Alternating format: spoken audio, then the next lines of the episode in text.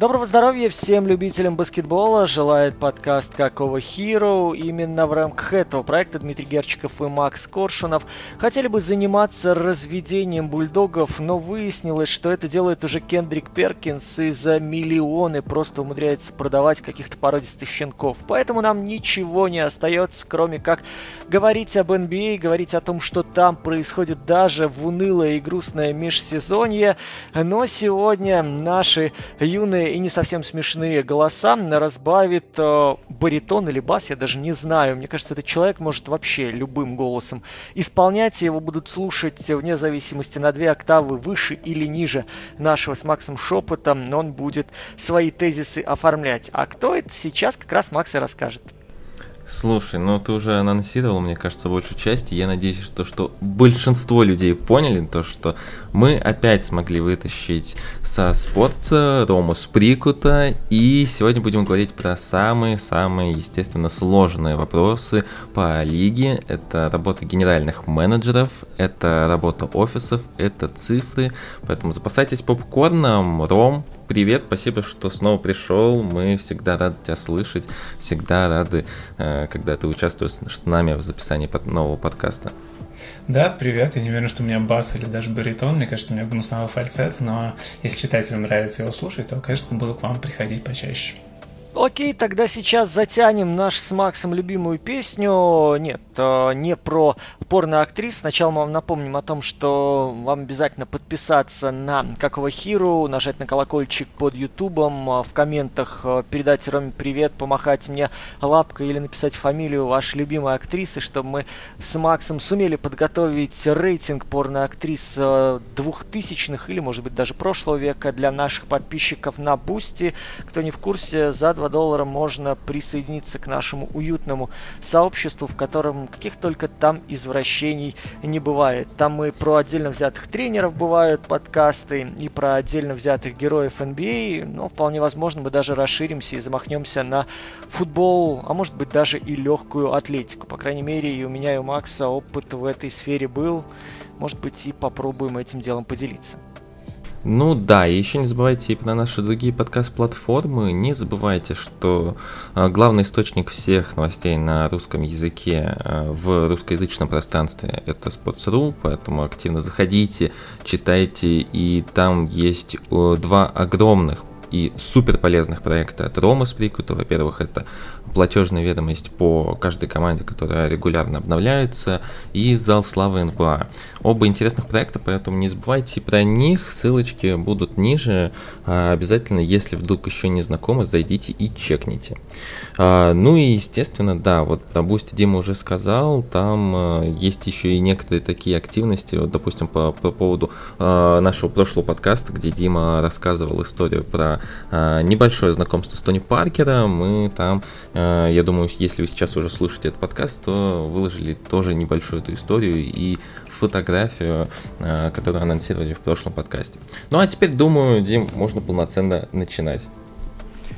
Давайте, друзья, у нас сегодня богатый набор тем, но начнем мы, наверное, подведением итогов межсезонья. Вроде как мы и драфт уже обсуждали, и с Ромой в прошлый раз э, подбивали бюджет и баланс э, целого ряда клубов. Давайте сейчас просто определимся, у кого э, из генеральных менеджеров, у кого из клубов э, самым продуктивным получилось это межсезонье с точки зрения работы с платежной ведомостью. Ром, кого бы ты выделил, на кого бы обратил внимание, кого бы, может, пожурил заодно за нецелевые траты, говоря языком бюджетной Беларуси? Ну, естественно, нужно понимать, что у разных команд совершенно разные потребности, совершенно разные ситуации с платежками, поэтому прям всех в кучу смешивать, в один мешок бросать и из него доставать победителя, а, наверное, неверно. Одна команда может проводить какие-то сделки так, как другая бы не провела, просто ей не нужно это все. И нужно разграничивать, да, э, сами суммы контрактов, которые выкладываются игрокам, которые могут быть завышенные, и то, как они вписываются в платежки.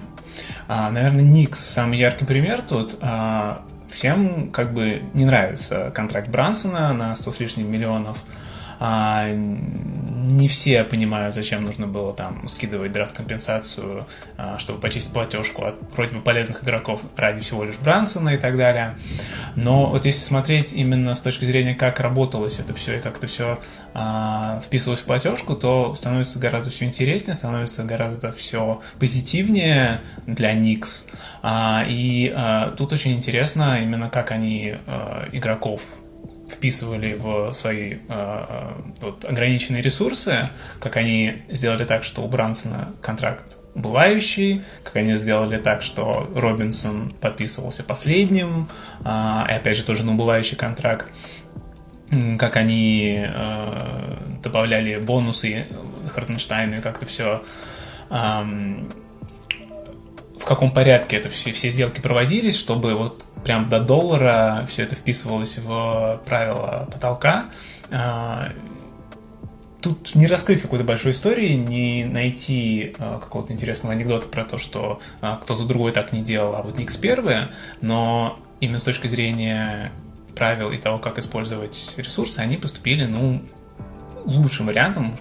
А, с другой стороны, э, Детройт, который был партнером Никс по э, сделки с э, Дюраном и э, лишними контрактами, а со своей позиции, с позиции клуба, который перестраивается, тоже достаточно умело использовал ресурсы, а место под потолком не тратилось на средние контракты, которые потом еще фиг обменяешь. Вместо этого они приняли игроков от команды, которой срочно нужно было место под потолком, а, использовали его в том плане, что получили какие-то активы за него сразу же, и, в принципе, в, с точки зрения своей стратегии, в правильном режиме использовали тоже все, что могли. А, на этом, наверное, все будет у сейчас. Смотри, э, момент, который э, хочу и тебя, и Макса дернуть. Вот давайте так, Golden State, да, все прекрасно понимают, что там капец с налогом на роскошь, там капец с выплатами. Э, давайте оценим эту ситуацию вот с точки зрения тактики и стратегии, наверное, можем мы с Максом поговорить. Что ты скажешь о попытках именно финансового маневрирования, насколько это было рационально и можно ли было сэкономить еще больше? В тех условиях, в которых Golden State оказался, ну и опять же с теми требованиями, которые игроки выдвигали чемпионского состава. Сэкономить-то всегда можно, всегда можно не подписывать было Дивинченца, всегда можно было вместо а, условного Джа Майкла Грина брать игроков, которые были выбраны на драфте там в далеком году, типа Джустиниана Джессопа и еще чуть-чуть пару миллионов сэкономить на налоги на роскошь, потому что у него минималка меньше. Но э, на самом-то деле э, тут мы не знаем, какое конкретно добро дал Лейкоп по тратам Майерсу. То есть владелец гейм-менеджеру, наверное, все-таки ставит какие-то рамки, что вот это ты можешь сделать, а это ты не можешь сделать. Ты не можешь заплатить Пейтону 7-8 миллионов в год, ищи ему замену. Замена найдена в лице Дивинченца. Тебе не нужен портер за mid-level, э, потому что ты можешь потратить на что-то другое. Попробуй найти ему замену на минималках и на драфте и так далее. А если мы оцениваем перспективы Golden State исключительно с точки зрения финансов, ну, у них все равно налог сейчас 165 миллионов будет, э, это минимум, э, пока не сделают какие-то другие обмены и так далее. Для них, наверное, более ключевые моменты — это продление пула, делать ли его сейчас, делать ли его позже, но это история, которая будет тянуться до октября, и э, сейчас ее просто преждевременно оценивать, а может быть даже и будем ее оценивать только вообще в следующем году, если пул ничего не подпишет, к чему все в принципе идет. На самом деле... Смотрите, вот... да, давай, Макс. Мне на самом деле здесь больше интересно, э, что будет в следующем сезоне с э, дуэтом Уиггинс Клей Томпсон, потому что если в целом Golden State опять продолжат э, выигрывать и у них не будет никаких проблем, я думаю, здесь будет все окей. А, то риск оправдан, все хорошо, Лейка будет всем доволен, даже несмотря на кругленькую сумму. Но если посреди сезона будут какие-то серьезные именно проблемы, либо, не дай бог, у кого-то начнутся травмы, либо еще какие-то сложности, то я бы, наверное, потенциально подумал бы о том, чтобы разбить этот дуэт и кого-то из них отправить за что-нибудь выгодное. Но это так, мои мечты, понятное дело, что разбивать чемпионскую команду посреди сезона, а после чемпионства, скорее всего, никто не станет, а, и мне кажется, это совсем уж план X. А я тут перед твоим вопросом, Дим, хотел бы, чтобы Рома еще напомнил. Вот э, мы все говорим про налог, вот огромный налог, который должен платить э, Лейкоб, э, владельцы и так далее. Но и насколько я помню, но сейчас Рома точно скажет более корректно, не все эти деньги будет платить конкретно Лейкоб. Там же есть какие-то отчисления в зарплаты со стороны НБА, и там тоже достаточно хитрая структура всего финансирования, и Лейкоб не прям платит все деньги, насколько я понимаю, да? Ну, платит в любом случае не Лейкоб, а платит клуб, клуб платит зарплаты, клуб платит в, с превышением этих зарплат в налоговый фонд. А, но клуб ответственен за все деньги, за исключением там каких-то совершенно небольших нюансов. Э, например, вот Джа Майкл Грин, который будет играть за что-то там 2,5 с чем-то миллионов, а, будет учитываться для налога, и, в принципе, из кармана Лейкоба, ну, не Лейкоба, опять же, а из кармана Golden State, уйдет 1,8 миллиона.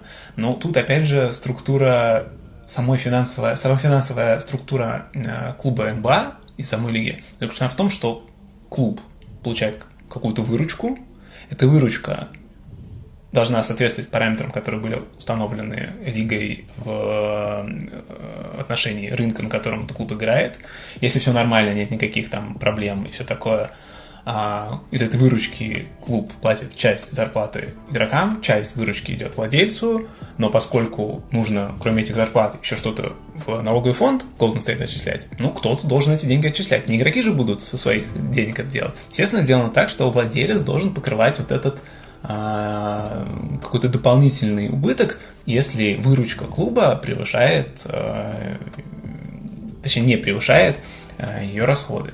Это в любом случае идет не столько из кармана Лейкоба, сколько из его доходов за новый сезон. Ну, не, не только Лейкоба, он не единственный владелец клуба, он там только совладелец вместе с Губером, вместе с другими совладельцами. А, в любом случае, для Лейкоба и его коллег а, налог на роскошь это не что-то, что они там могут на кого-то другого перекинуть, но это что-то, что является их недозаработанной прибылью, скажем так, недозаработанным э, доходом от э, владения клубом. Ну вот и говоря о Warriors, смотрите, еще такой момент, который меня не отпускает. Вот окей, Warriors становятся чемпионами, да? И мы сейчас говорим об условном Пейтоне, о Портере, оцепив которых клуб экономит там больше 60 миллионов долларов. При этом я прекрасно отдаю себе отчет в том, что оступись Warriors в финале, оступись Warriors стадии раньше, а, вот эта перестройка воспринималась бы абсолютно адекватно, даже без учета денег. И здесь мы приходим к тому, что, смотрите, в финале очень многие моменты изменили детали, которые, за которые ответственен был Стив Кер и которые он адаптировал к ходу противостояния. А, я не могу сказать, что прям Ута Портер оказался тем краеугольным камнем, вокруг которого был построен глобальный переворот. Да, его перевод на четверку в чем-то Бостон смутил, но при этом это было Э, глобальное перестроение. То есть это был переход на тот самый сверхлегкий состав, который давал возможность э, больше мобильности использовать э, Golden State, давал возможность больше где-то э, легких э, атак совершать карри, вернее атак без э, активного сопротивления или с меньшей степенью сопротивления. Возможность большего движения мяча и расширения пространства просто из-за того, что у вас номинальная тройка играет длинного четвертого, а пятерка и вовсе получается такой мечущийся то с левого края э, атаки, с левого крыла направо и так далее. И из-за этого получается структура наступления такой плавучей. То же самое мы говорим о Пейтоне, да, что он выходил, где-то отрабатывал в защите, где-то помогал переключениями. Но опять же, это общий концепт игровой команды, где он э, довольно здорово вписался и какие-то вот эти узкопрофильные задачи выполнял. Сейчас э, приход того же Донта Дивиченца и Джамайкла Грина, по сути, я не вижу в этом механической замены. Я вижу в этом э, целый ряд, опять же, тактических э, таких тонких корректив, потому что, согласитесь, Девиченко больше играет именно от движения мяча, от организации, нежели тот же Гэри Пейтон, который может брать на себя э, формат силовой атаки, да, который может быть не так здорово полезен в транзите, а скорее в подыгрывающем функционале. Э, Джамайкл Грин куда более активен на подборе, куда более агрессивен э, в работе на крыльях, и мне кажется, в этом может быть чуть полезнее Портера, учитывая то, что, ну окей, может чуть меньше будет отодвигать выдвигаться на дугу, чуть меньше провоцировать соперника выдвигаться из краски. Но опять же, это все внутренние точечные детальные адаптации схемы, и фактически получается вы сильную сторону можете тогда немножко иначе использовать, немножко иначе расписывать движение игроков для того, чтобы использовать преимущество того же Грина. Либо же давать сразу мяч в руки Девиченца, где-то давать возможность Кария в сочетании двух номинальных первых номеров играть двоечкой, где-то отстаиваться и э, играть как спотапа, и, опять же, за счет движения мяча в легкой пятерке получать преимущество. То есть, в принципе, сейчас вот эта тема миллионов, мне кажется, она вышла на первый план именно из-за своей глобальности цифр. Ну, из-за того, что Лейка периодически в интервью пытается свои интересы, давайте скажем так, отстоять вот этими вбросами, да, о том, что а давайте где-то здесь что-то уменьшим, давайте что-то изменим в правилах, чтобы мы чуть меньше платили платили, потому что, ну, траты, вот, о которых мы говорим, они действительно масштабные, они действительно глобальные, а людям хочется не только выигрывать э, перстни, но еще и зарабатывать, и выходить в плюс, и оставаться в чуть более выгодной финансовой ситуации. Слушай, я здесь вот в небольшую, небольшие прения с тобой вступлю по Дивинченцо. Если мы говорим об образце Дивинченцо полтора сезона назад, то мне кажется, и взять пиковую версию Гарри Пейтона, то мне кажется, все равно даже несравнимые по уровню игры в баскетбол игроки, потому что Дивинченцо для меня, ну, на две головы, если честно, выше, несмотря на всю красивую историю Гарри Пейтона. Дивиченцо это все-таки человек, который был лучшим в лиге по статистике по броскам, которые были выполнены на пикинроле после обхода заслона. Дивиченц это один из лучших, если не лучший игрок, когда он не травмирован э, при э, работе на заслонах. И мне кажется, это даже сильнее и интереснее, может быть, для Golden State, чем а, потенциальное возвращение в состав, пусть и на большую сумму Гарри Пейтона. Поэтому мне здесь кажется, это огромный вин для всего Golden State. Посмотрим, что там по травме. Но я вот напомню, это очень была странная история. Я думаю, сегодня об этом еще поговорим, о работе генеральных менеджеров, конечно. Но э, Сакраменто весь сезон, ну, точнее, концовки сезона пытались уменьшить время Девиченца, чтобы э, дешевле его подписать. Потом отозвали Qualify. И вот так вот получилось то, что Девиченца решил годик провести в системе Кера, реанимировать карьеру и, возможно, заработать на большой контракт. История странная, но для меня я очень многого жду от Донта в Golden State. Мне кажется, он должен сюда как влитой зайти. Ну, опять же, в теории это все очень здорово складывается. Мне кажется, на практике там все будет в разы сложнее, учитывая его физическое состояние, учитывая то, э, что Пейтон помогал давать, когда начинал движение вниз, когда шел как раз-таки в силовые э, проходы, когда форсировал движение к себе именно от движения с мячом, а не, э, знаешь, когда ты используешь большого для того, чтобы освободить себе пространство, чтобы пульнуть. Хорошо, когда у тебя хороший процент, хорошо, когда ты довольно резок для того, чтобы использовать в заслон, выйти на хорошую точку и сразу же у тебя ноги подготовлены к релизу и высоко вынести, чтобы тебя не накрыли. И совсем другое дело, когда ты можешь сбиваться уже в начальной фазе движения или просто не, не набирать, не выбирать такую скорость, которая тебя э, после даже плотного заслона выведет на открытое пространство. В этом плане Пейтон, мне кажется, был более, э, менее интеллектуально одарен, но более физически бесстрашный, более, э, скажем так, крепче сбит и скроен для того, чтобы добывать себе возможности для атаки после движения вниз, пускай даже сопротивления.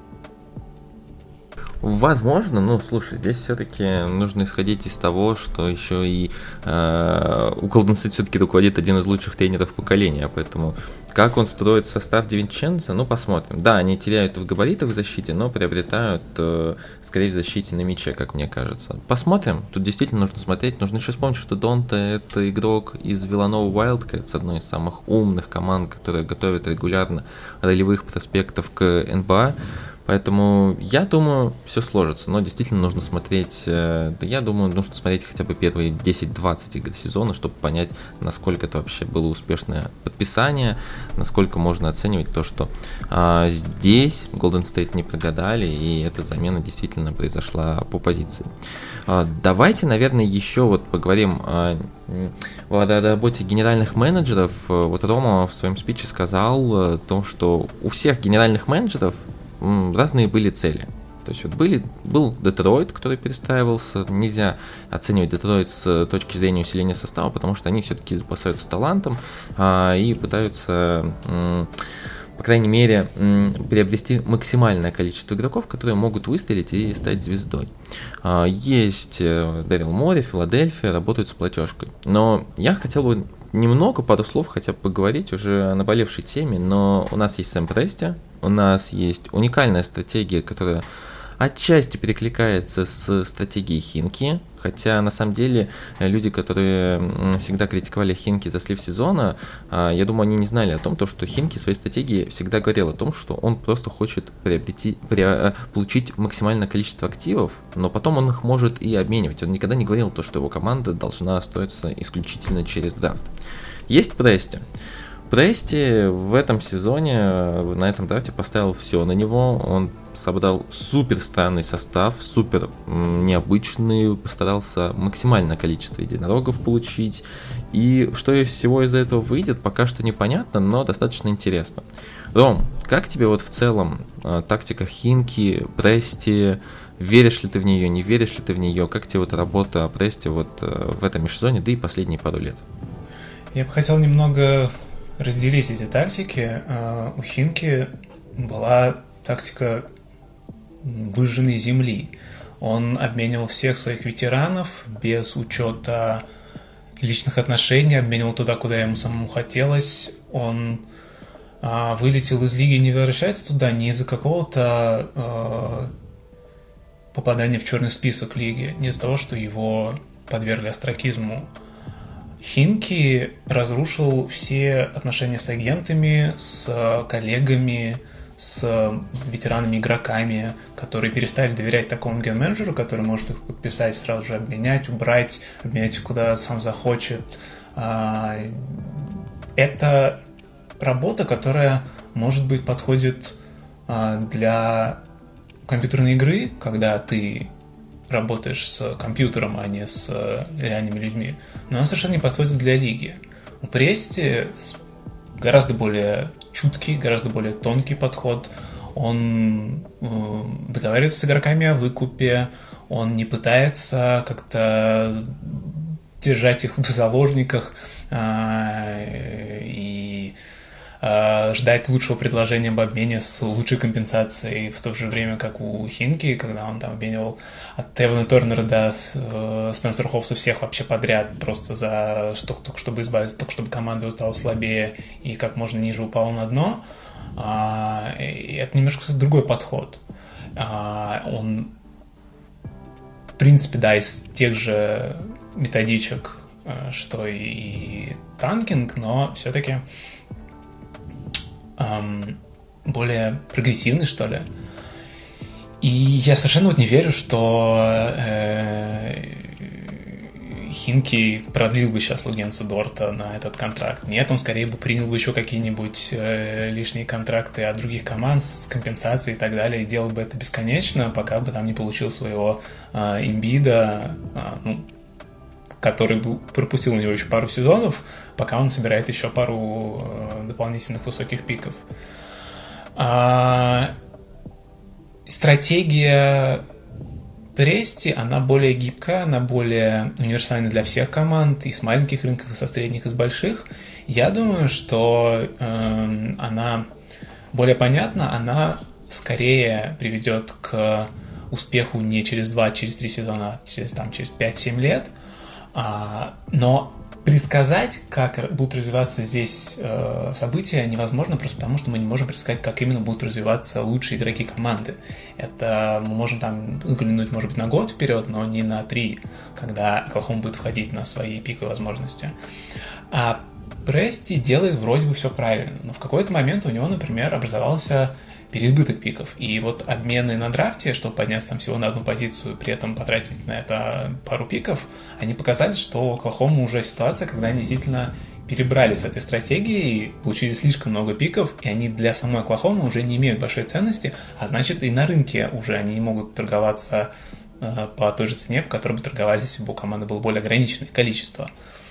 Вот. И э, сейчас кажется, что да, все примерно правильно делает Оклахома, правильную стратегию выбрала в тот момент, когда стало понятно, что нужно рушить команду Пола Джорджа и Рассела Уэсбрука, получили за них лучшие компенсации из возможных. а, учли пожелания самих игроков. В тот момент, а, остаются командой с хорошей репутацией, менеджера, которого хотят видеть другие команды, а, начали наконец-то тратить а, деньги на игроков и показывать, что да, мы инвестируем в свой собственный состав, мы видим потенциал в нем, мы можем выписать Шею Гилуша Александру максималку и даже прописать в ней условия супермакса, которых он, естественно, не добрал, до которых он, естественно, не добрался. То есть все это происходит как бы тем чередом, которым и должно происходить в НБА, так как ген-менеджерам позволено действовать не только, только с точки зрения правил, но и с точки зрения духа а, коллективного соглашения. То есть меня только пока позитивные, но не могу сказать, что гипероптимистичные а, прогнозы а, по тому, как будут строиться Тандер дальше. Слушайте, момент такой, который сейчас э, немножечко, да, вот э, разобью Э, гладкие рассуждения и сравнительные характеристики, просто потому что хочу ваше мнение с, э, озвучить относительно ситуации с Джеймсом Харденом. Вот э, Ром, по-моему, ты писал, или кто-то из коллег на Sports.ru недавно писал о структуре контракта, который Харден подписывает, о том, как он делает паузу, как он дает возможность менеджменту Филадельфии быть чуть гибче. Вам не кажется, что это тоже своего рода хитрожопие, которая, ну, немножко в обход правил действует? Потому что э, мы тут гоняемся за людьми, которые оставляют намеки, ну, за людьми, за ген-менеджерами, которые оставляют намеки другим игрокам, что неплохо было бы, вот как только свобод... рынок свободных агентов откроется, поговорить там э, по душам, да, попить кофейку, а потом оп, оказывается, что этот игрок именно в коллективе этого ген-менеджера и оказывается. Кто-то там относительно пиков э, друг другу делает намеки, пощипывает за пупки, и потом эти пики каким-то хитроумным образом ровно к тем пощипанным и уходят. То есть Лига тут у нас разводит целое расследование, вызывают э, мисс Марпл, мисс Вурпл и всех кто может только быть причастен, и делают э, потом а-та-та всем провинившимся. При этом сейчас вроде как все понимают, что в нормальном человеческом мире, где люди охотятся за деньгами, где люди э, адекватно себя воспринимают, но вот такое поведение Хардена, оно было бы невозможно. Сейчас же суперзвезда, ну, где-то позволяет своему клубу читерить. Это несовершенство правил, это поумневший Харден, это на самом деле обманка, читерство и попрание принципов фэрплей, либо это что-то еще. А текст действительно был мой. Э, я к нему, наверное, сделаю референс э, подробнее об этой всей истории, можно будет прочитать именно там. А я могу только сказать, что Харден подписал контракт на условиях Филадельфии, но это было выгодно самому ему. А, да, он потерял какие-то деньги, если бы э, сравнивать вот только текущий сезон, но, во-первых, он получил опцию на следующий сезон. Он получил даже э, право заблокировать обмен до конца этого сезона. А, он получил возможность лучше контролировать как он получит деньги после 2023 года. То есть идет в любом случае какая-то уступка, но не просто так, чтобы клуб усилился, а чтобы это было выгодно самому Хардену. Во-первых, он повышает свои шансы на чемпионство. Ну, по крайней мере, так ему кажется, тем, что а, вместо там условного игрока за 6 миллионов, а Филадельфия умудряется получить и Пиджея Такера, которого так просил Имбид, и еще и Дэниела Хауса. Он получает гарантированный контракт на следующий сезон уже сейчас. А, этот контракт, который, возможно, через год он уже и не получит. А если получит, то он спокойно выйдет из этого соглашения летом следующим, подпишет новое долгосрочное соглашение. А у Хардена остается гораздо больше гибкости своего будущего от того, что он отказывается от э, последнего года, делает скидку, помогает клубу а, и повышает свои собственную, свои собственные перспективы на а, безбедное будущее дальше. Я не думаю, что кто-то сейчас ему дал бы 47 миллионов на рынке открытом. Таких команд просто не было. Дал бы ему кто-то 40? Ну, может быть. Разница между 40 и долгосрочным, там, в среднем 40 и тем 35, который он получил сейчас, наверное, не такая существенная. Тем более, что стоит долгосрочный контракт, он может и следующим летом получить. От той же Филадельфии. Какие угодно деньги. Я не вижу для Хардена именно какой-то прям супер жертвы финансовой и какого-то эм, из ряда вон выходящего случая, прецедента, который бы как-то показал, а, силу клуба в переговорах с игроками. Может быть, это не лучший момент, потому что скоро переговоры по новому коллективному соглашению, и вроде как не самая выгодная позиция у а, игроков. Но это мы говорим только о звездах. Это всего лишь небольшая часть профсоюза, а другой не так а, важно, что, что именно там подписывает Харден. А, давайте вот еще немного про Филадельфию. Вот последний вопрос, который остался, и, наверное, Дом, тебе его нужно задать, э, что ты о нем думаешь. А, смотри, всем очевидно, что в этом сезоне и в прошлом сезоне стало и очевидно то, что Док Риверс это не тренер чемпионской команды. Как бы его не хотели видеть тренером чемпионской команды, к сожалению, это, ну, какая-то утопичная история, которую реализовать, скорее всего, не получится уже никогда. А, очевидно, что сейчас Филадельфия превращается в Хьюстон Рокетс э, с каким-то, ну, неким преобразованием в виде Эмбиида. А, ничего себе преобразование, скажете вы, но в целом да. А, действительно, Филадельфия Рокетс постаревшая, но с нескольким другим э, ростером. Как ты считаешь, вот по ходу этого сезона, есть ли планы у э, Дэрила Мори по увольнению Дока Риверса и назначения Майка Де Энтони? А Майк Д'Энтони, что ли, тренер чемпионской команды? Чем он сильно так отличается от Дока Я не... Вот слушай, Ничем. слушай, меня несколько раз критиковали, я всегда, всегда писал то, что с Майком Д'Энтони невозможно выиграть, мне всегда говорили то, что ну вот же они были на полшишечки чемпионами, если бы не нога Брюса Боуэна. Поэтому я с тобой соглашусь, но вот как ты считаешь? Слушай, Потому ну, что Дэрил Мори считает. Когда ты Буденхольцера не называли чемпионским тренером, давайте мы хотя бы раз увидим Тоже именно, я. Эту, именно эту версию Филадельфии со здоровым амбидом в плей-офф. Это наверняка будет немножко другая команда. Это наверняка будет другая команда, если Эмбид и Харден действительно сыграются. Это наверняка будет другая команда, если они подберут правильных ролевиков вот именно под эту связку. А для этого действительно нужны какие-то будут дальше преобразования, потому что пока не кажется, что Харрис и даже 50-летний Такер — это правильные винги для, для этой команды, пока не кажется, что Тайбл может прогрессировать, пока не кажется, что Каркмас э, надолго в Филадельфии. Но у Филадельфии остаются, опять же, в том числе благодаря э, скидке Хардена, какие-то вот варианты чуть-чуть усилиться в дедлайн или перед стартом сезона, может быть, даже завтра. Мы не знаем, какие перспективы в голове рисуются у Дэрила Мори, но наверняка он уже сейчас продолжает общупывать э, другие клубы на предмет обменов, на предмет усиления а, Филадельфии текущей. А будет ли сильна роль Дока Риверса в том, что Филадельфия сможет выйти на следующий уровень? Думаю, что нет. Думаю, что от состава, от игроков, от их собственного таланта, их собственного здоровья зависит гораздо больше тут.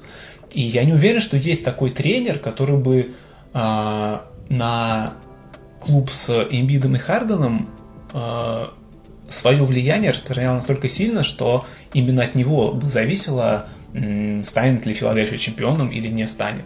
Мне кажется, здесь фактор игроков гораздо сильнее. Это не совсем, это совсем не системные игроки, для которых нужна вот именно правильная структура в руководстве, э, на паркете. Это индивидуально супер талантливые игроки, которым нужно просто попасть в свои собственные возможности и э, на своем максимуме провести один удачный плей-офф.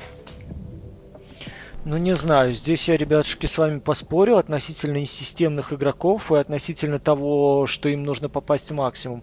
У Эмбиида максимум один. Вот сейчас, когда ему загружаешь, когда он, опять же, в оптимальном здоровье туда, между первыми и вторыми усами, даешь ему возможность э, своевременно получить мяч, когда он занял хорошую позицию, и дальше он решает. Вопросов нет. Но подготовить по платформу для того, чтобы отдать туда мяч, увести от него э, человека третьего, потому что так или иначе его сдвоенным все равно опекают, научить игрока без мяча выходить под точку, э, скажем так, самого короткого сброса, самого удобного, чтобы имбиду не надо было поднимать голову, разворачиваться в полуоборота, оценивать слабую сторону, отводить правую руку, запускать мяч э, под 45 противоположные рассчитывая, что надо взять чуть пошире траекторию, чтобы не взял, никто не совершил перехват, это довольно сложная система действий, каким талантом бы ты ни был, ты начинаешь захикиваться уже от этого объема работы к большому перерыву.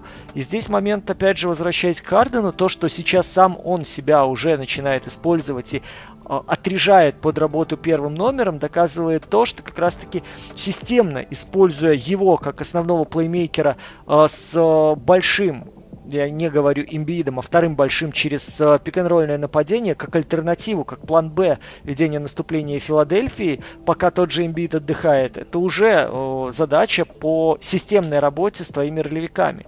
Плюс ко всему, если мы переходим к нынешнему составу Филадельфии, думаем, что нам делать с ребятами, которые не попадают с дуги, что нам делать с ребятами, которые не полезны э, на чужой половине издали, но при этом работают очень хорошо в защите, и мы понимаем, о каком австралийце речь идет.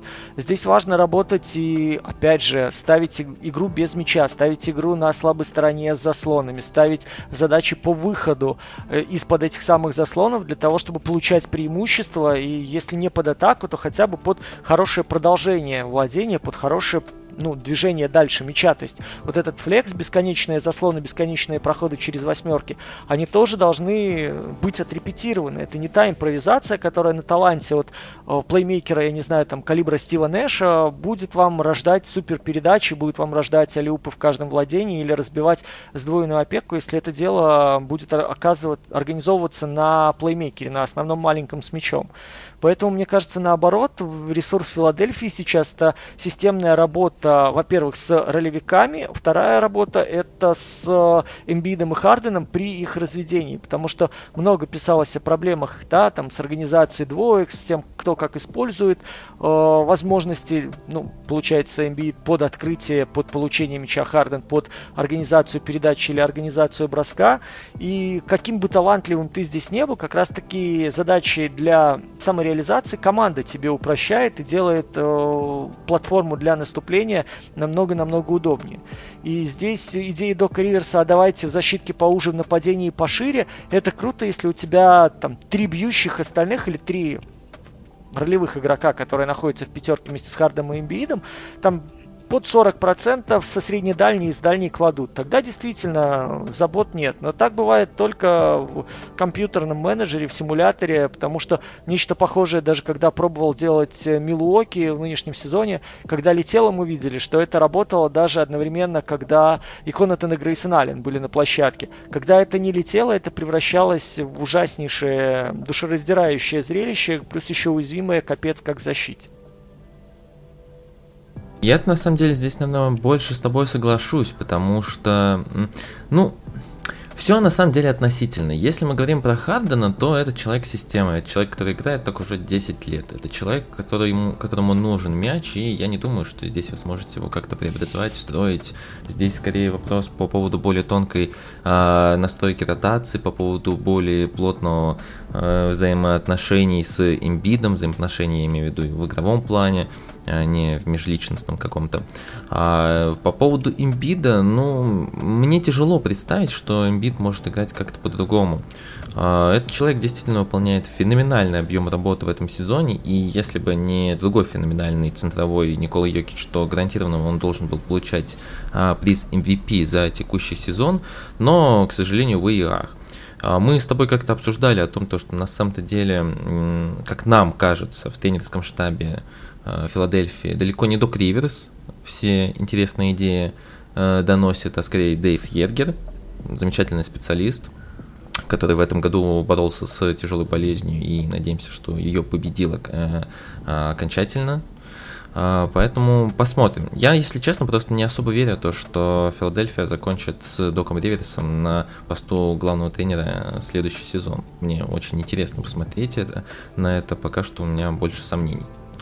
Ты начал разговор по поводу систем, и у нас есть а, одна тема достаточно серьезная, но, Дим, я передам тут тебе а, слово, чтобы ты ее анонсировал. Слушайте, я, опять же, как человек, читающий комментарии у нас в Ютубе, несколько раз уже натыкался на просьбы, особенно после предыдущего нашего эфира с Ромой, поговорить о Сан-Антонио, потому что обмен Джанта Мюррея и та идея, которая сейчас существует внутри Сперс, опять же, если верить теории заговора, о том, что все мы идем э, на дно специально за Виктором Бамбаньямой для того, чтобы забрать нового Данкона с драфта, из чемпионата Франции перевести нового гения и дальше. И Поп пойдет со спокойной душой на пенсию, передаст бразды правления, и Сан-Антонио сумеет э, построить команду вокруг нового гения, и мобильность у них будет плюс-минус в платежке достаточно для того, чтобы возрождаться из пепла.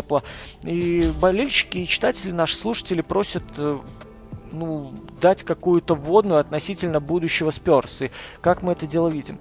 Ром, что ты скажешь, в принципе, о мобильности платежной Сперс? Что ты скажешь о том, как им жить дальше, что было, что в твоем мире значит обмен Дежанте и насколько он развязывает руки команде, которая планирует еще сезончик танкануть, чтобы забрать Вимбаньему с драфта?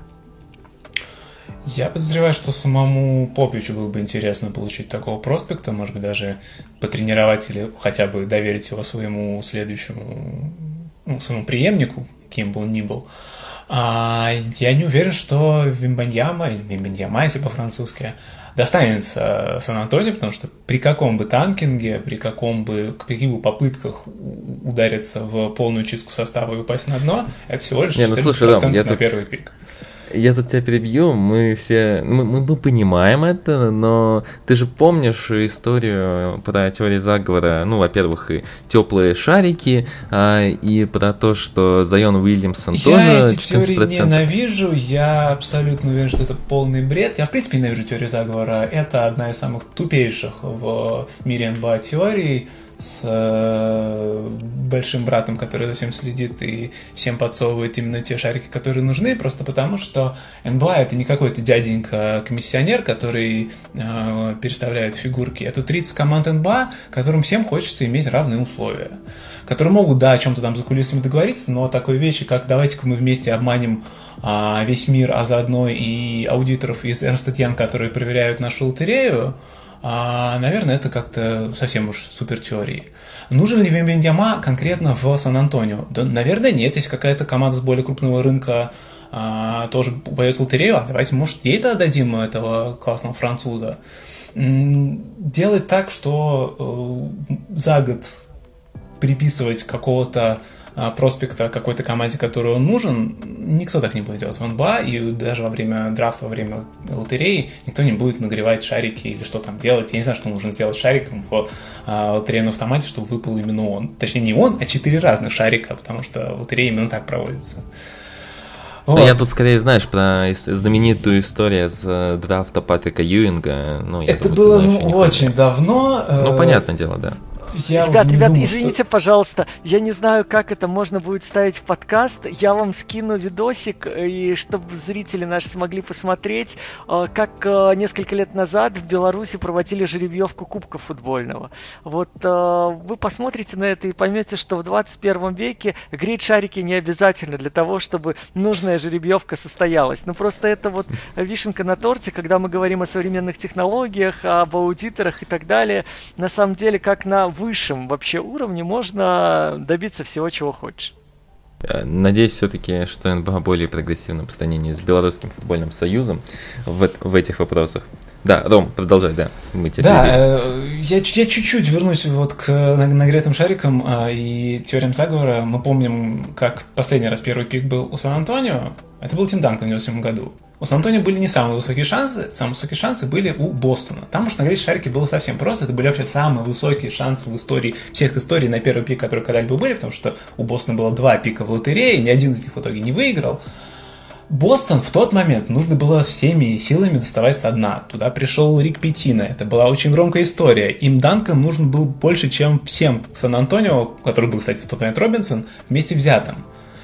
Тем не менее, Данкан именно тогда попал в Сан-Антонио. Точно так же Пимбаньяма может попасть в какую-то другую команду. Строить стратегию именно конкретно на одном человеке сейчас, человеке, который не в твоей команде, невозможно.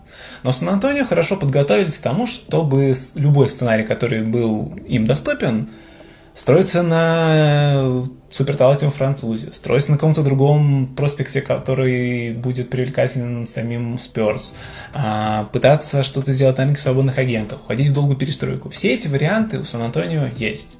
У них сейчас есть несколько удобных для будущего обмена контрактов, истекающих и не истекающих. А, возможно, за кого-то из них получится получить пик первого раунда, который дальше поможет к следующей перестройке. Опять же, накапливая пики, их можно в любой момент реализовать в обмене звезды и кого-то еще. А, вполне вероятно, у Сан-Антонио будет примерно та же стратегия, что была у той же Атланты несколько лет назад. Получить игрока, который будет вроде как лидером, получить к нему хороших ролевых игроков, скинуть лишних ролевых игроков за какие-то пики, а какие-то пики превратить в того игрока, который вроде как встраивается в команду.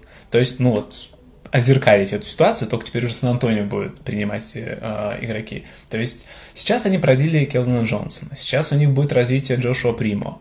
А, возможно, они видят что-то интересное там в Сохане, в Бреннаме, в ком-то еще. Возможно, среди них будет новый Деджонте Мёррей, которого они дальше двинут на взрослом контракте и тоже получат пики. Возможно, среди них будет Кавай Ленард, который будет выглядеть следующим франчайз-лидером команды.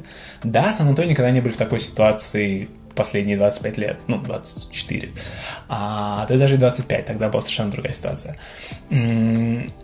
Есть ли у команды выверенная дорожная карта, как действовать дальше? Думаю, да, потому что это умная организация, а, и Попович, и теперь уже президент, или кто он там, Арти Бьюфорд и новый ген-менеджер Брайан Райт, они люди с хорошей репутацией, думаю, у них есть варианты, как не попасть в зону болота, а как постепенно развиваться так, чтобы в какой-то момент выйти в статус контендера, а не постоянно пребывать на уровне давайте одержим 50 побед и на этом остановимся, как там долгое время Денвер а, развивался.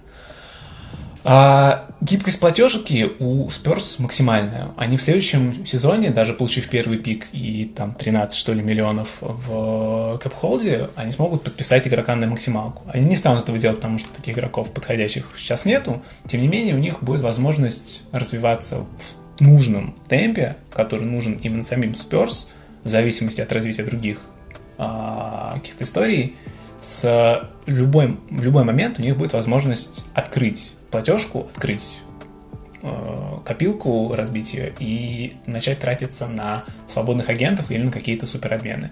Все условия есть, но это будет не в следующем году, это будет, скорее всего, не через год. А когда будет, ну, тогда, наверное, будем уже оценивать другие перспективы Spurs. Да, друзья, мы не зря сегодня начали разговор ну, про генеральных менеджеров. Мы много говорили до этого про тренеров. Кто подписан на Boosty, видел то, что и Дима делал несколько раз обзор про новых тренеров, про каких-то конкретных персоналей. Но сегодня с нами Рома, и поэтому мы более детально говорим про генеральных менеджеров. И мы вроде бы и похвалили уже, и кого-то оценили. И сейчас я, наверное, хотел бы к самому дну перейти, потому что а, к сожалению, в НБА работают не всегда компетентные офисы, и вы можете сказать, что мы критикуем это только с дивана, но на самом деле периодически они делают ошибки достаточно нелепые, достаточно своеобразные, и которые кажутся, ну, не то что детскими, но достаточно какими-то банальными. И у кого, как не у Рома, не спросить про эти ошибки, во-первых, в историческом плане, а, кто вот из генеральных менеджеров там за последние 5 лет а, делал какие-то вот серьезные ошибки, и, возможно, ты вспомнишь какие-то примеры их. Ну и второе, то, что надо обсудить, за последние 10 лет, мне кажется, были даже уже нарицательные имена некоторых генеральных менеджеров, э, не будем тыкать Сакрамента, которые действительно, ну, запомнятся как одни из худших. Но вот прямо сейчас в лиге, вот э, по твоему мнению, кто один из худших представителей э, офисов, команд, который действительно, ну, делает какую-то странную вещь, непонятную, нелогичную и часто косячит? Часто косячащих вроде бы нету. Э, есть ген-менеджеры с репутацией не совсем Влады Диватса, но, тем не менее, не, не, не сказать, что вот это люди, которые претендуют сейчас на награду э, лучшего управленца. При этом зачастую это люди, которые уже даже становились чемпионами. Какие-нибудь Мич Капчик или Роб Пелинка, у которых репутация намного ниже, чем, скажем, у Зака Клаймана из Мемфиса – а, они вообще-то были чемпионами, в отличие от Зака Клаймана из Мемфиса. А, поэтому исключительно менеджеров с дурной репутацией и при этом ничего не добившихся и таких, которых хочется погнать э, метлой откуда-то, их нету. А более того, в многих клубах идет э, первый или второй год перестройка менеджмента, и мы видим какие-то другие лица, о которых еще нельзя чего-то конкретного сказать. А тот же Детройт не так давно назначил Троя Уивера. Пока кажется, что он делает все правильно, а что будет дальше, непонятно. Те же Никс, э, Леон Роуз кажется таким, типа, менеджером старой закалки, который не очень э, все адекватно смотрит, но пока тоже ну, только в самом начале постро- построения своего проекта невозможно какие-то претензии к нему предъявлять.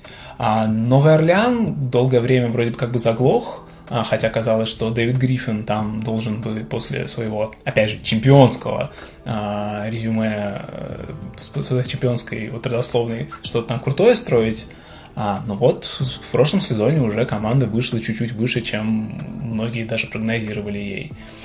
А, с другой стороны, какой-нибудь а, Шон Маркс, который бы вроде бы все правильно делал в Бруклине и вроде бы вывел ее в тот в, в тот э, статус, который ждали от команды, команда не смогла преодолеть финальный барьер и вроде как разрушает. И вроде как вина Маркса в этом тоже есть.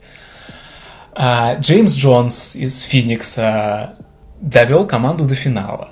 Сейчас многие ходы его вызывают не совсем недоумение, но видно, что в команде именно с точки зрения контрактов, переходов и все остального такая атмосфера немножко сложная. И мы видим, что это такая вещь, как репутация менеджеров, она от года к году может скакать очень сильно.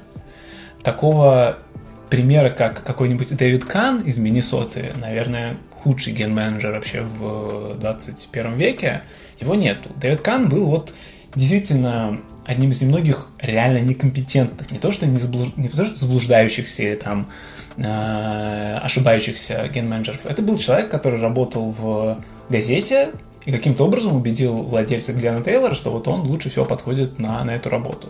Как ген-менеджер он делал неправильные выборы, продавал тех игроков. А это все отбрасывало Миннесоту на несколько шагов назад, и следующим ген-менеджером после него приходилось погружаться и разгребать его завалы, да так, что вот уже, кажется, три или четыре сменилось, и ничего не, не разгребли до конца.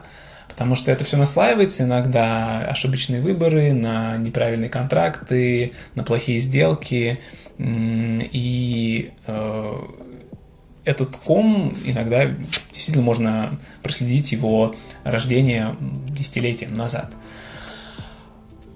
какой-то конкретной при этом супер отвратительной сделки, супер плохого обмена или супер э, тупого контракта у Дэвида Кана, наверное, не было.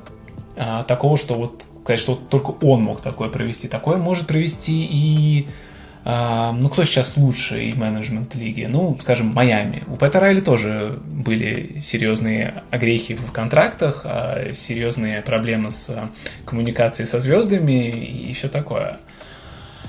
А я не знаю, к чему конкретно здесь привести эту мысль, э, просто нам с дивана легко оценивать какие-то вот текущие действия менеджеров, которые видны. Там кто-то с кем-то договорился, кто-то подписал какой-то контракт, кто-то кого-то выбрал на драфте или что-то такое. Но очень много работы, которую мы не видим. Мы не видим, как э, выстраиваются отношения с агентами. Мы не видим, как э, переговариваются два клуба по поводу обменов или чего-то другого, которые не произошли. Мы не видим, кто в клубе за что ответственен иногда, потому что вот нам кажется, что вот этот человек, ген-менеджер, он принимает все решения. У многих людей, которые мы воспринимаем как ген-менеджеров, такого титула нету. Они там президенты или вице-президенты по бейсбольным операциям, а ген-менеджер у них совсем другой. Например, там Филадельфия, да, мы принимаем Дэрила Моури как главного, но при этом часть вещей там делает Элтон Брэнд. В Майами тот же Пэт Райли никогда не был ген-менеджером, кажется, он сразу был президентом. Ген-менеджер там уже миллиарды лет Энди Элисбург. Что конкретно входит в зону компетенции и ответственности Элисбурга, а что конкретно делает Пэт Райли? Мы тоже не можем сказать это, находясь на своем диване, кресле, стуле или табуретке. Да, а, я вот напомню только, что Дэвид Кан это тот генеральный менеджер, который три года подряд э, замечательно выбирал на драфте с 2009 по 2011, насколько я помню, он выбирал Рики Рубио, Джонни Флина, Тай Лоусона, причем всех троих э, разыгрывающих он выбрал на одном драфте. В 2010, насколько я помню, он выбирал Уэсли Джонсона и по-моему, 17-й пик был Люк Бэббит, ну, где-то там рядом с лотереей. А, и в 2011, если я ничего не путаю, там был Дерек Уильямс. А, ни один игрок э, не смог заиграть, ну, кроме Рики Рубио, на каком-то приемлемом уровне, но даже Рики Рубио не смог на, а, скажем так, сыграть на достойном уровне своего пятого пика. А в завершение, наверное, я хотел бы еще э, поднять вот персонально, кратенько, три команды. Вот ты сказал то, что прямо сейчас в лиге нет ком э, команд с плохим менеджментом. Но вот хотел тебе и Диме как раз вот про три франшизы, прям кратенько, чтобы мы по ним прошлись. Мне, во-первых, не очень понятна стратегия Chicago Bulls, ну, как бы то, что они выбрали в прошлом сезоне, я тоже очень много ждал от uh, Корнишоваса, но, к сожалению, вот то, что он uh, ставку сделал в прошлом сезоне на Никола Вучевича, на Демара Дерозана, мне совсем непонятны, и я сейчас не очень понимаю, что Чикаго хочет. Я в целом поддерживаю их решение дать контракт за Лавина, потому что, ну, вы как бы себе связали уже обязательствами с возрастными звездами, поэтому вам деваться просто по сути некуда. Вы либо начинаете играть плохо даже с ними и начинаете все взрывать, либо продолжаете хотя бы идти по э, пути, который выбрали до этого. Мне абсолютно непонятно, что сейчас делает Portland Trail Blazers, которые отдали за мешок картошки Нормана Паула, но при этом сейчас вроде бы опять снова хотят быть контендерами и что-то делают, э, что вроде бы позволяет их отличить как команду, которая сливает сезон от команды, которая действительно пытается все взорвать. Э, они действительно делают какие-то шаги к тому, чтобы выигрывать вроде бы. Ну и, естественно, Сакраменто Кингс, которые вроде бы в прошлом сезоне начинали немного взрывать рынок, но, к сожалению, все их взрывы рынка ни к чему не привели, и состав у них сейчас не очень подходящий. У них э, были огрехи на рынке этих свободных агентов, э, к ним не хотят ехать даже уже новички, и все как-то весьма сомнительно в этой организации. Вот, Ром, давай сначала тебе, а потом э, к Диме, вот по поводу этих трех франшизах. Вот что ты думаешь, вот они разве не совершают какие-то вот прям серьезные ошибки сейчас на рынке? Или ты видишь в них какую-то логику, и там действительно есть какой-то план, и они его придерживаются? Ну, а, давайте, опять же, когда мы говорим о плохих действиях а, ген-менеджера, мы очень часто вспоминаем команды, у которых в работу довольно сильно вмешиваются их владельцы. И очень часто все вот эти вот огрехи президентов, ген-менеджеров и тому подобных людей, они все равно идут откуда-то выше. Они не могут действовать так, как хочется им. Они не управляющие всеми процессами своей команды. Они все равно выполняют ту задачу, которую им ставит босс. Я думаю, в Чикаго происходит именно это, поскольку Джерри Райнсдорф, уже пожилой господин, он устал от того, что его команда долго лет не выходила в плей-офф. Он подобрал людей, которые обеспечат ему как бы достойные сезоны а, сейчас. И под эту концепцию Корнишовус и подбирал Вучевича, потом Дерозена, вместе с ними Бола и Каруза, и уже не думает о том, чтобы там на молодых строиться. Тем более Лавин уже тоже игрок подходящий к прайму, нужно что-то делать сейчас. Снова уходить в глубокую перестройку – это не то, что нужно Чикаго, команде, у которой были суперславные времена, и которые, собственно, происходили при том же самом владельце. Он хочет ну не то чтобы вспомнить их, но хотя бы как-то вот быть э, в контексте команд, которые претендуют хотя бы на победу в серии плей-офф. Сакраменто, конечно, еще больше вмешивания владельца в процессы команды. С каким бы ген-менеджером этого не, не случалось, все все равно чувствуют зависимость от Вивека. Сейчас Монте Макнейр, наверное, получил, наконец, тот какой-то карт-бланш, которого не было у каких-то из его предшественников, хотя такое ощущение, что у Диваса тоже были какие-то свои собственные инициативы, которые, может быть, и даже не одобрялись Вивиком, а может быть, они вместе чудачили. Сакраменто устал еще больше. Устал не выходить в плей-офф. А устал падать на дно за высокими пиками и возвращаться оттуда с плохими проспектами и просто бастами. Сейчас, наверное, команда пытается впервые за 16 лет просто, просто как-то дотянуть до борьбы за плей-офф. Для этого получали Сабониса. То, как именно его получали, то, что именно на него потратили, но... Конечно, это выглядит совсем плохо. Но Сакраменто просто не хочет проходить через все эти процессы, через опять надежду на Халибертона, так как до этого надеялись на Фокса, на Тарика Эванса, на кого только не надеялись, и все это упиралось в какой-то потолок, в какой-то барьер, который они не могли перескочить. Поэтому они увидели свободного Сабониса, поторговались, проиграли этот обмен на условиях Индианы, окей. Точно так же они поэтому держат Харрисона Барнса все эти годы в команде. Точно так же они сейчас отпускают Дивинченца бесплатно, просто потому, что уже договорились, видимо, об обмене Хертера. Ну, им некуда встраивать Дивинченца в старт, а для запасного варианта у них вот Малик Монг, как, бы, как будто бы у него больше совместимость с Фоксом по еще студенческим временам. И вроде бы у них вот выстраивается какая-то такая стратегия для местечкового клуба, для клуба без высоких э, ожиданий, без высоких амбиций. Мы не знаем, что именно Вивик хочет от э, Kings, потому что, мне кажется, Вивик не сам не знает. Что именно делает ген-менеджер, именно Монти Макнейр, под задачи, которые ему ставит Вивик, более-менее понятно. В Портленде вообще ситуация это квинтэссенция вот этих отношений между владельцем и менеджментом, и то, что ставят, какие задачи, как их выполнять, потому что у Портленда, как мы помним, совсем недавно вообще не был ген-менеджера. Он был назначен совсем недавно, сменив э, должность время исполняющего обязанности на должность главного. Я до сих пор не запомнил его имя, я не помню, как его зовут, Джо Кронин, кажется. А, оценивать э, ген-менеджера Портленда сейчас, когда команда, возможно, продается, а возможно, нет, потому что она принадлежит Нэнси Аллен, а по сути фонду покойного Пола Аллена, что будет дальше с Портлендом непонятно какой ситуации команда будет продаваться, нужно ли им для этого выход в плей-офф или лира в составе, или что еще, тоже предсказать невозможно. Возможно, стоит задача вот как бы дотянуть до этой продажи, а потом уже все рушить. Значит, вот Портленд под новым менеджментом пытается перезагрузиться а, вокруг персоны Лиларда. И это проекты, которые, опять же, невозможно, во-первых, оценивать в отрыве от э, хотелок владельца, а во-вторых, невозможно оценивать вот по одному межсезонью, или даже по одному дедлайну и одному межсезонью, или даже по одному сезону. Это все, о чем мы будем говорить уже постфактум, оценивать через несколько лет. И смотреть, как именно текущие какие-то вот ходы, мелкие или крупные, правильные или неправильные в моменте, повлияли на перспективы клуба через несколько лет. Когда-то казалось, что то, что Бруклин разрушился в 2014-2015 а, году, это привело к краху на много лет. Оказалось, что это все подготовило почву для того, чтобы перезагрузиться и подписать а, двух суперзвезд с рынка свободных агентов.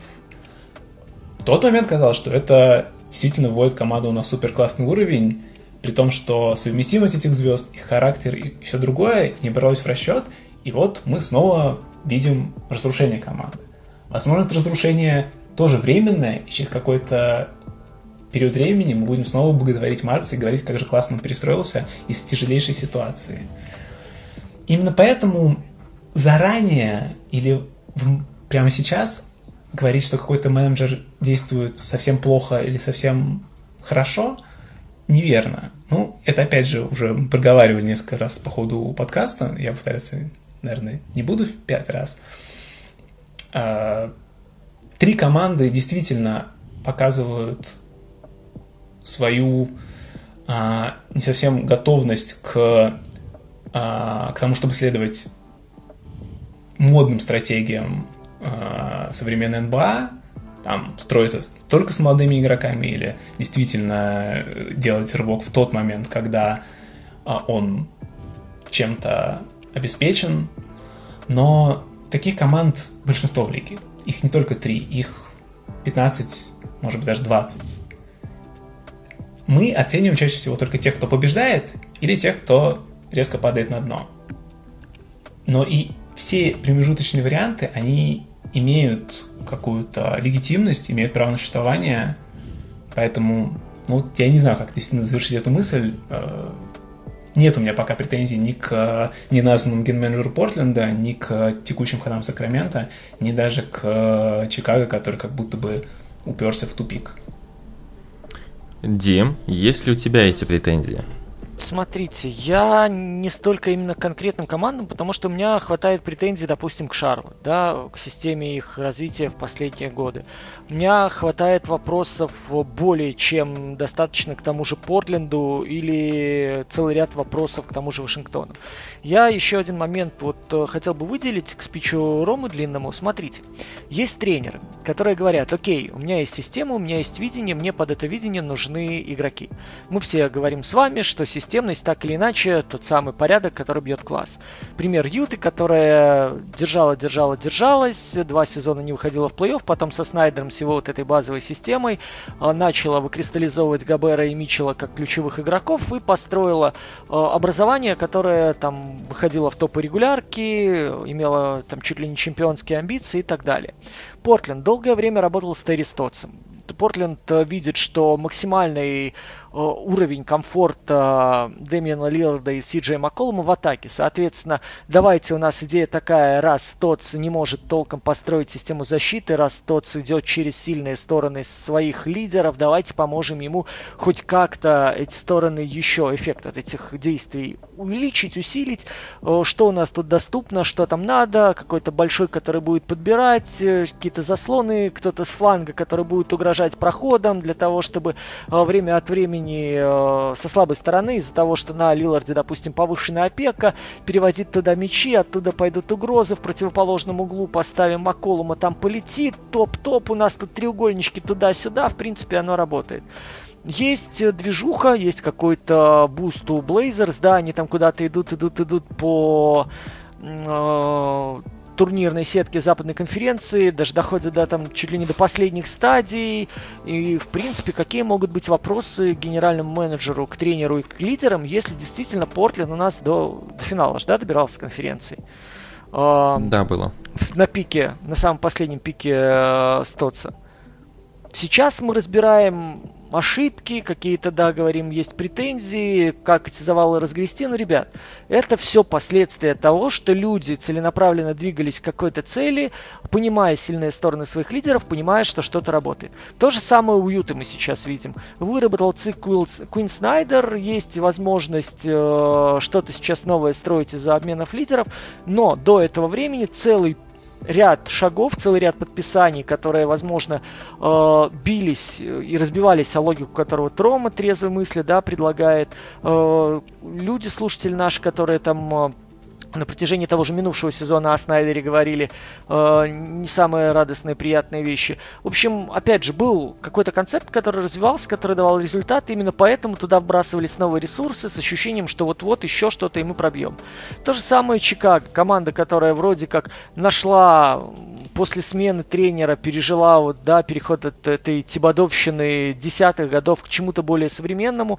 Команда, которая нашла задних, команда, которая сейчас вроде как модифицировала свою структуру игры и понимает, ого, мы даже от двухочковых бросков и с тремя маленькими что-то можем построить, и нам надо еще вот, смотрите, Вучевича мы добавляем как длинного пятого, ага, Лига вообще этого не ждет, и мы сейчас вот прям раскроем площадку, вывернем ее наизнанку, и у нас будут и Дерозен, который идет вниз, и, пожалуйста, Лавин, который может от прохода, и Бол, который будет им туда мячики отправлять, и все будет работать. Ну и, соответственно, раз у нас есть такой концепт, сколько там осталось денежек, давайте хоть немножко дыры ролевиками заткнем для того, чтобы фурычила основная система, а дальше уже посмотрим, что и как. То есть Сакраменто, который э, вообще не пойми, что делает с Вивиком, который сначала увольняет Уолтона, вернее, терпит целый год, потому что не может уволить Уолтона, потому что это дорого. Э, возвращаемся еще чуть раньше у нас две смены тренеров. Элвина Джентри мы ставим, который только и делает, что гонит людей вперед. После того, как с Уолтоном люди играли как раз-таки в обратную сторону, то до этого у нас были тренерские назначения, которые вообще переворачивали всю структуру игры и вызывали конфликты внутри коллектива. И этот момент, который от обратного, да, то есть здесь система в отсутствии системы. Естественно, будут завалы, потому что люди вбрасывают деньги, люди ищут лидеров то с одной стороны, то на полярной стороне другой, для того, чтобы добиваться цели, просто попасть в плей-офф. То есть, если одна э, система не пошла, давайте резать по-живому, не дожидаясь перитонитов, и сразу же пойдем от обратного. Э, то же самое в Шарлот мы сейчас наблюдаем. То есть, то мы шли с Барега целенаправленно, три сезона подряд у них было э, дно плюс 10 побед, плюс 10 побед. Сейчас опыта дела все выработано, но вы же на протяжении вот этих последних двух сезонов как раз и искали игроков, как раз и в того же Хейварда верили, что система с движением, с дальними вот этими постоянными атаками, с единственным большим, кто хоть как-то вменяем при пик-н-ролле, даст возможность вам э, всем этим красавцам, в том числе с Болом, как человеком запускающим мячи через полплощадки, развивающим быстрое наступление сразу же после съема, играть, бегать и бросать прям по самым современным тенденциям. Сейчас приглашается в Шарлот тренер защитный, хотя игроков натыкано уже не пойми куда, совершенно под противоположные идеи. И вот здесь, мне кажется, что мы просто упускаем один из факторов, это то, что есть тренер, есть система, и люди в менеджменте становятся заложниками пускай временного, до результата. Если хоть что-то бустится в плане, вот у меня есть идея, по которой мы играем, и эта идея дает результат, в эту идею начинают вкладывать деньги. И если потом ты понимаешь, что в долгосрочной перспективе она либо не работает, либо очень быстро себя изживает, то своим наследникам вы оставляете полный капец, и получается, что тренер вроде как не виноват, игроки вроде как не виноваты, а в итоге глупый генеральный менеджер, который разбросался деньгами и собрал здесь весь этот фестиваль бременских музыкантов. Да, на самом деле, если подытожить, то действительно и Рома сказал очень правильные вещи про то, что владельцы часто вмешиваются в команды, и э, Джерри Рейнсдорф э, все смотрели как минимум э, самую знаменитую документалку «Последний танец», и там роль, даже и там роль Джерри Рейнсдорфа показывалась очень сильно, сейчас она, я думаю, не стала меньше, и действительно Чикаго устали. А, после очень сложных времен с э, очень спорными тренерами. Я по-прежнему считаю, что Джим Боллинд в целом худший тренер в истории НБА в 21 веке и никого даже хуже не было. Э, то, что он творил с ростом команды, было отвратительно и ужасно. Вот, э, я думаю, у нас получился очень объемный разговор про генеральных менеджеров, но этот разговор давно нужно было сделать. И, Ром, спасибо тебе большое, что пришел к нам снова, потому что столько информации, сколько ты нам дал про офисы команд, я думаю, никто бы не смог дать на русском языке. Мы это очень ценим и надеемся, что это не последний раз. Да, всегда рад к вам присоединиться.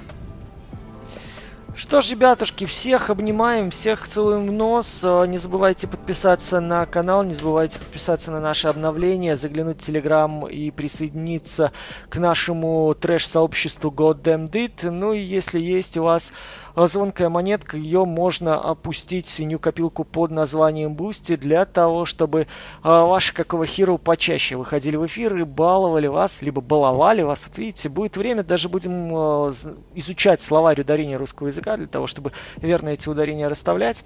И будем рассказывать вам об NBA с придыханием, со страсткой и даже с постанованиями. Поэтому берегите себя, оставайтесь людьми, как бы сложно это ни было. Ну и, разумеется, слушайте какого хиру мы обязательно обязательно вернемся.